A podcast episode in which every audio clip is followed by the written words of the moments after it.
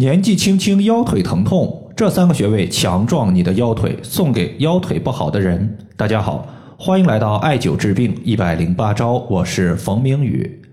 有一位患者他说，在家里看孩子做饭，每次拖拖地、洗洗菜，就感觉腰腿疼痛的厉害，必须要休息一会儿才能继续干。想问一下，对于腰腿不好的人，有没有调理的方法？针对腰腿不舒服的情况呢，如果大家不知道用什么穴位，最起码疼痛部位大家要先艾灸起来，它能够起到一个局部镇痛的效果。如果在局部艾灸的同时，整体效果有，但是不太理想，那么接下来呢，我和大家分享三个远端调节腰腿疼痛的穴位，可以使我们的腰不再酸痛，使我们的腿不再抽筋，使我们的膝盖活动自如，也可以使我们从此健步如飞，不再受腰腿疼痛的困扰。这三个穴位呢，包括环跳穴、阳陵泉穴以及丘虚穴。首先我们要说的是环跳穴，在我们的腰背部位，要知道人体的背部有两条大的经脉，一条是位于脊柱上方的督脉，另外一条是位于脊柱两侧的足太阳膀胱经。而环跳穴它是足少阳胆经以及足太阳膀胱经的交汇穴，对于我们的腰部、腿部。胯骨下肢的疼痛效果非常明显，在四种学科之中也记载有“坐骨刺环跳”这几个字，意思是说从腰到腿到脚这些疼痛都可以考虑用环跳穴来进行解决。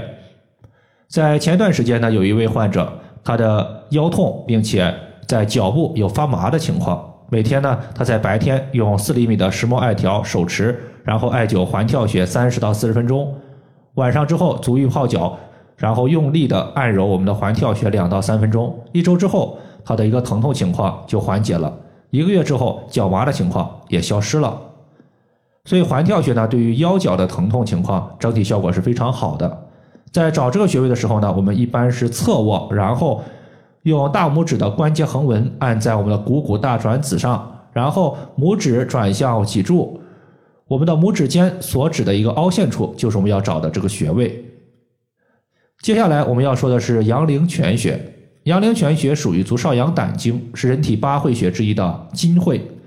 也就是全身上下凡是和筋相关的问题，都可以用阳陵泉穴来解决。那么什么是筋？就像皮筋一样，它有弹性，有伸缩性。其实呢，你像我们人体之中的一些筋腱、肌膜，它都是属于筋的范畴。一些中老年朋友呢，会感觉腰腿伸缩不利。或者说，在一些中风等病症的影响之后，他的手臂会蜷缩起来，伸不出来，这些都属于是筋出现了问题。所以，艾灸阳陵泉穴，它有舒筋壮筋的作用。另外，阳陵泉穴所在的胆经，它的胆经循行区域是经过大腿外侧的。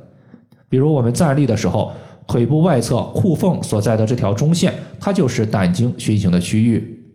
当我们腿部疼痛的重点，出现在腿部外侧的时候，可以优先选择阳陵泉穴来解决。同时呢，阳陵泉穴它对于下肢的静脉曲张或者是经索静脉曲张，有的时候呢会有一些意料之外的效果。比如说，有一位患者，女性，三十九岁，下肢静脉曲张最开始呢是在她怀孕的时候出现的，当时呢她以为产后生完宝宝情况呢就会逐步消失。没有想到，持续了三五年，情况不但没有消失，反而下肢的一个血管曲张情况越发明显了。后来呢，我就说你的情况和经脉淤堵、血瘀有关系，可以艾灸一下血海穴、阳陵泉穴和复溜穴。平时用刮痧板轻轻的针对局部患处刮一刮，力度不要太重。随后呢，大概过了有小半年的时间，收到这位朋友的一个反馈照片，他把前后的静脉曲张发了两张对比图给我，我一看就发现他的一个。静脉曲张现在呀，相比于之前已经好了很多。这个穴位在找的时候呢，屈膝九十度，在膝关节下方腓骨小头前缘和下缘交叉处有一个凹陷。这个穴位呢，就是我们要找的阳陵泉穴的所在，其实就是在腓骨小头前缘下方的凹陷。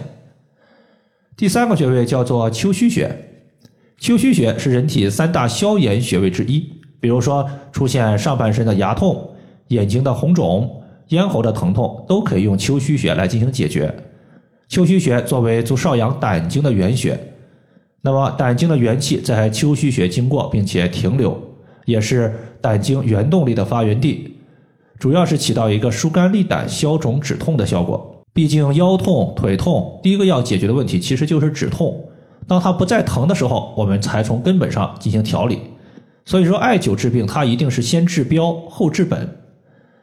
找丘虚穴的时候呢，我们先找到足外踝，然后顺着足外踝的前缘画一条垂线，下缘画一条水平线。这两条线的交点按压的时候，能够感觉到一个凹陷处，这个凹陷就是我们要找的丘虚穴的所在。